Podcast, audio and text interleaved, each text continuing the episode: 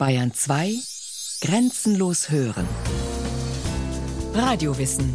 Montag bis Freitag kurz nach 9 und Montag bis Donnerstag kurz nach 15 Uhr.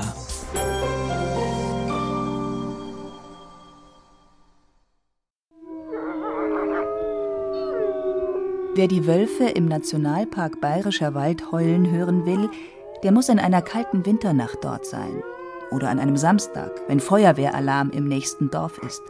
Dann antworten die Wölfe den Sirenen.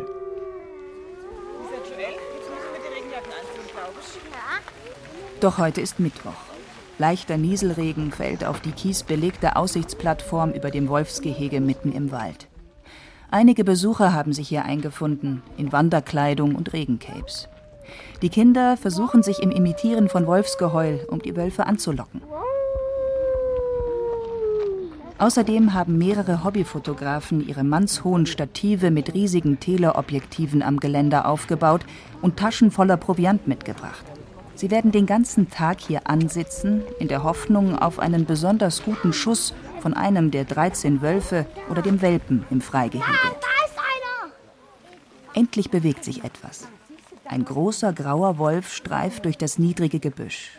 Geduckt, fast lautlos, obwohl er keine 20 Meter entfernt ist.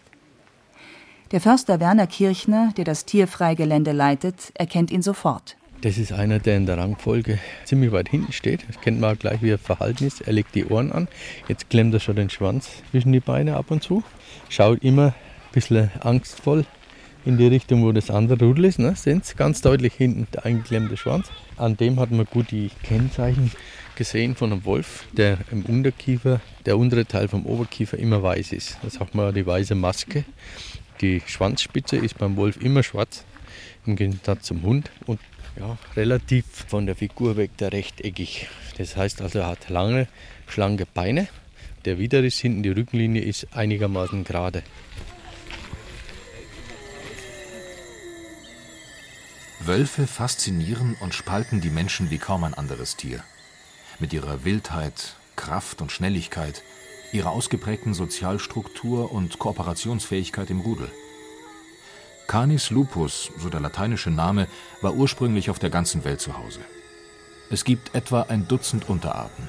Schneeweiße Tiere in der Arktis, Steppen- und Tundrawölfe, japanische und europäische Wölfe, graue, braune und schwarze Timberwölfe. Die größten Tiere sind bis zu 80 Kilo schwer und leben in Alaska und Sibirien. Die kleinsten Wölfe mit knapp 20 Kilogramm findet man auf der arabischen Halbinsel, wo es nur Kleintiere zu jagen gibt. Optimal an ihre jeweilige Umwelt angepasst, waren Wölfe vor 200 Jahren fast auf dem ganzen Erdball zu Hause. Heute bewohnen sie nur noch etwa ein Zehntel ihres ursprünglichen Verbreitungsgebiets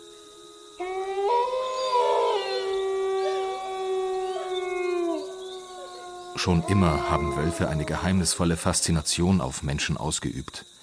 Sie wurden verehrt, verflucht und verfolgt. Kaum ein anderes Tier spielt eine so große Rolle in Mythen, Legenden und Märchen. Und zu keinem anderen Tier haben Menschen eine so enge Verbindung wie zum Wolf und zu seinem domestizierten Nachfahren, dem Hund, so der Verhaltensforscher Professor Kurt Kotterschall. Man darf nicht vergessen, dass wahrscheinlich seit 100.000 Jahren oder länger zumindest die Jäger und Sammler der Nordhemisphäre an eine beseelte Welt geglaubt haben. Dieser Glaube beinhaltet ja auch, dass das Jagdwild beseelt ist und dass daher das Töten von Wild ein gewisses Problem schafft. Nicht? Dann können mich die Geister, die sozusagen vom getöteten Jagdwild ausgehen, schädigen. Um das jetzt sozusagen abzumildern und um dann nicht ständig in die Falle zu laufen, hat man spirituelle Handwerker, die Schamanen, und es liegt nahe zu vermuten, dass manche Menschen einfach großen Wert auf eine gewisse Nähe zu jenen Tieren legten, von denen sie glaubten, dass sie den Kontakt zur Welt der Geister besonders gut herstellen können, Raben und Wölfe, und dass in diesem Zusammenhang die Erstkontakte zwischen Wolf und Mensch stattfanden. Der Wolf als spiritueller Botschafter, als Vermittler zwischen materieller und geistiger Welt, das spiegelt sich auch in vielen Sagen und Mythen wider. So gilt der Wolf als Urvater der Völker Zentralasiens, als Stammvater der Usbeken, Hunnen und Türken. Der mongolischen Legende zufolge standen am Anfang des Stammbaums von Genghis Khan ein Wolf und eine Hirschkuh.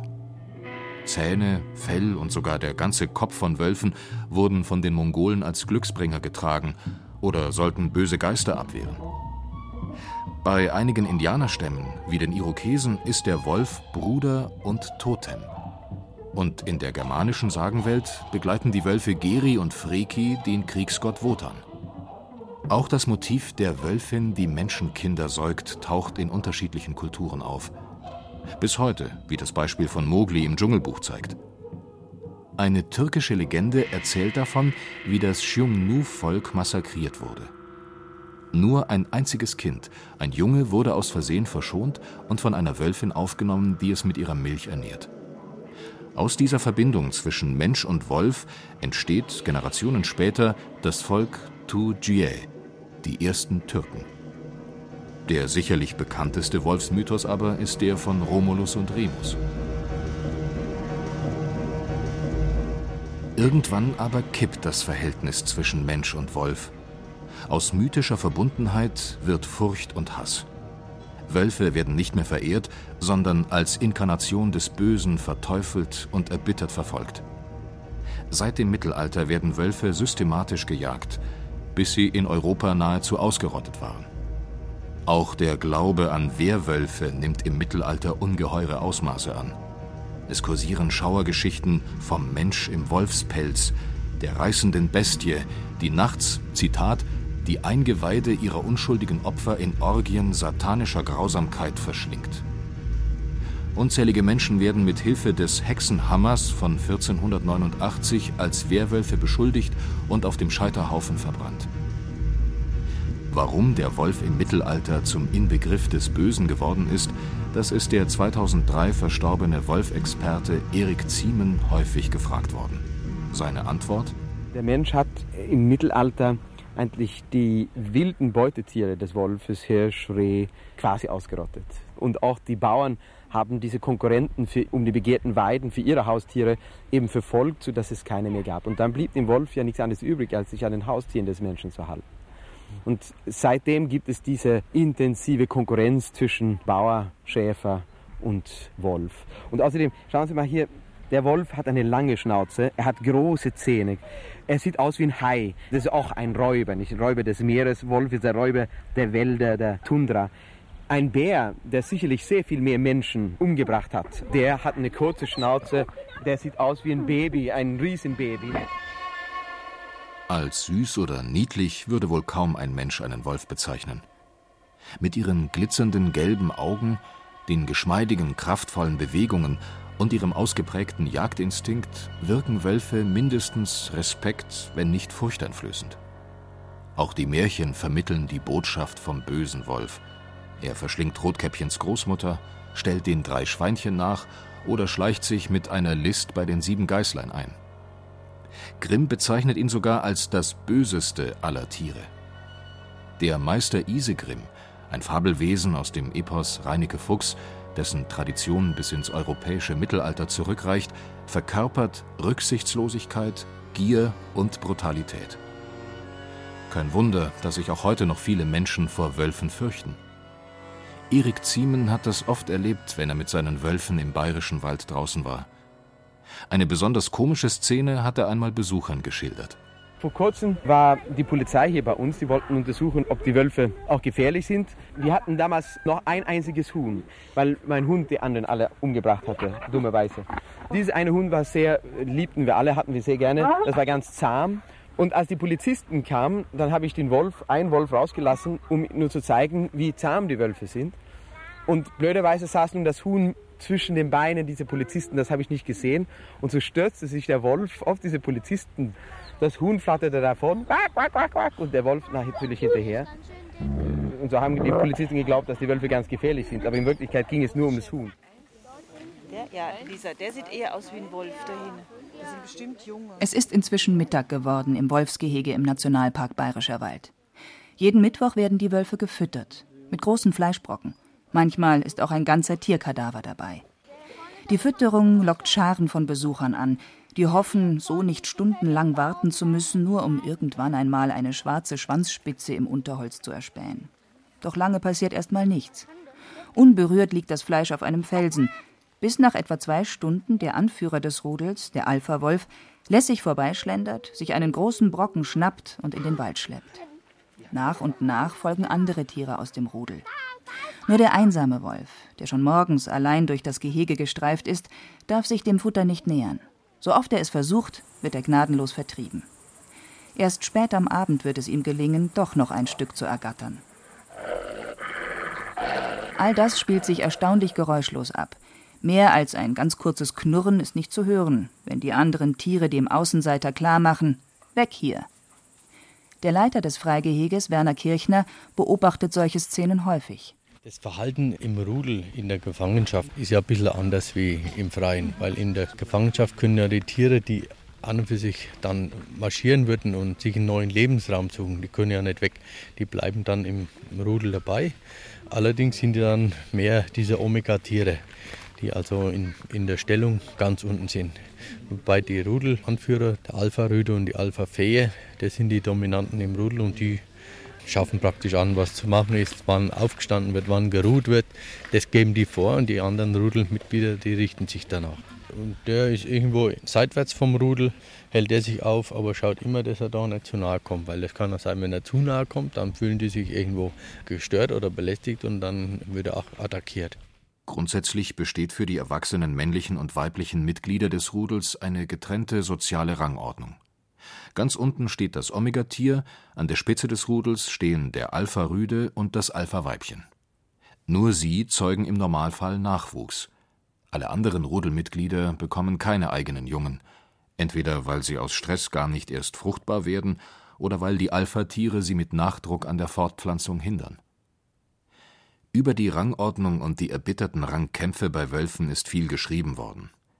Der Verhaltensforscher Kurt Kottreschall, der 2008 mit zwei Kolleginnen ein Wolfsprojekt an der Konrad-Lorenz-Forschungsstelle gegründet hat, warnt aber davor, die Bedeutung zu überschätzen Natürlich gibt es im Rudel so eine Rangordnung, die resultiert aber meistens daraus, dass der Kern eines Rudels ein Paar bildet, die miteinander Nachkommen haben. Okay. Die Nachkommen sind dann im ersten, zweiten, dritten Jahr meistens brave Helfer ihrer Eltern, um wieder Nachkommen aufzuziehen. Es handelt sich also um eine Familiengruppe, um einen Familienclan.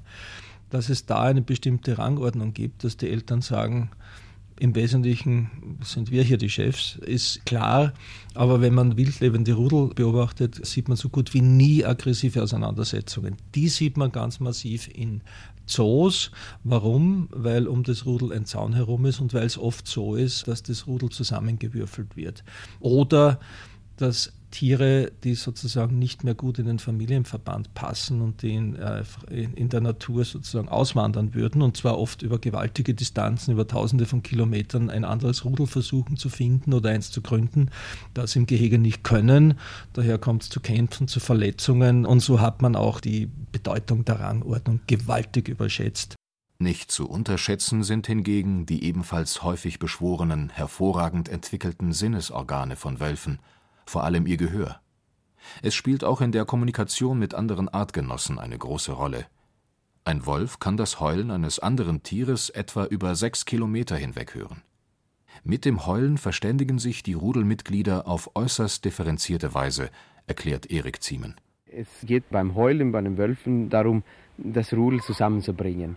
Wenn sie auf die Jagd nachts losziehen, dass alle zusammen aufstehen, dass alle zusammen in gleiche Aktivität hineinkommen und dass sie dann gemeinsam abziehen. Denn das muss man sich ja vorstellen, so ein Rudel von so hochbeweglichen Tieren, wie die Wölfe es nun mal sind, zusammenzuhalten, das ist nicht einfach.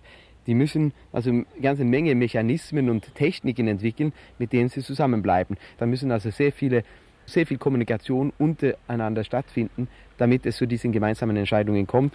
Und dazu dient auch bei so einer Aktivitätsperiode eben auch das Heulen. Erik Ziemen konnte das Heulen der Wölfe so gut imitieren, dass ihm seine Tiere sogar darauf geantwortet haben, wie man hier hören kann.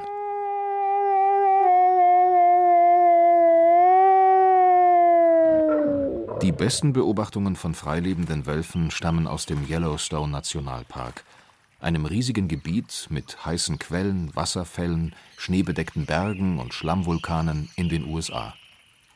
Hier haben sich die Wölfe nach ihrer umstrittenen Rückkehr Anfang der 90er Jahre ihren Lebensraum wiedererobert. und die Forscher hatten ausgezeichnete Möglichkeiten, das Verhalten der scheuen Tiere in der freien Natur zu studieren.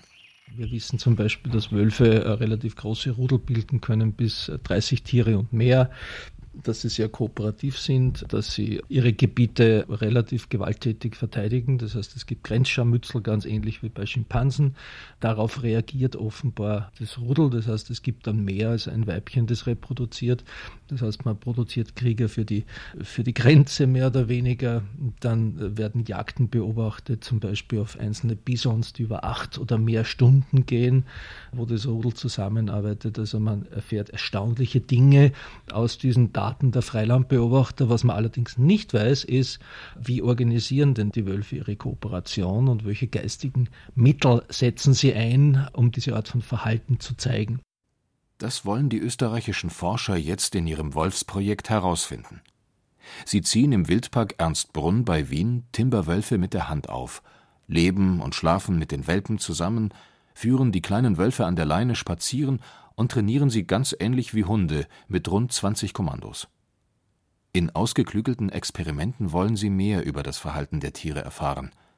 Wobei eins schon klar ist: Ganz wie ein Hund verhält sich ein Wolf nie, selbst wenn er dessen Stammvater ist. Wenn man mit Wölfen lebt und arbeitet, ist man zunächst beeindruckt von der Flexibilität dieser Tiere. Also auch wenn man glaubt, man kennt sie gut, äh, finden die immer wieder ganz kreative Lösungen, an die man bis jetzt nicht gedacht hat. Das macht das Zusammenleben mit Wölfen auch spannend und natürlich weniger berechenbar als das Zusammenleben mit Hunden. Ich kann nicht damit rechnen, wenn der Wolf die ganzen Wochen über respektiert hat, was bei mir am Tisch liegt, dass er das am nächsten Tag auch noch respektieren wird. Vielleicht interessiert es ihn dann und vielleicht nimmt er es dann runter oder vielleicht findet er einen Weg, äh, eine Tür aufzumachen. Da sind sie sehr, sehr gut. Interessiert an allem. Und wenn Wölfe an etwas interessiert sind, bedeutet das äh, gewöhnlich die Zerstörung dieses Objekts. Denn das muss man ja untersuchen und hinterher bleibt von, vom Telefonbuch oder auch mal von einer Kamera, wenn man nicht aufpasst, nichts über außer, außer Kleinteile. Es ist Abend geworden im Nationalpark Bayerischer Wald. Sogar die Sonne ist noch einmal kurz herausgekommen. Nur drei junge Fotografen stehen jetzt noch am Zaun über dem Wolfsgehege.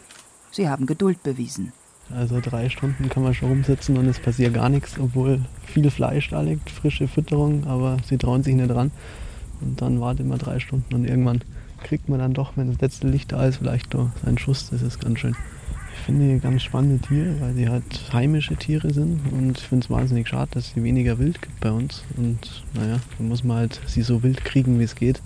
Und ich glaube, wilder als hier im bayerischen Wald geht es eigentlich kaum. Und dann kommen die Wölfe. Fast lautlos gleitet die graue Schar durch den Wald. Erst sind sie noch schwer zu erkennen zwischen den Baumstämmen, dann kommen sie immer näher zu den sonnenbeschienenen Felsen unterhalb der Besucherplattform.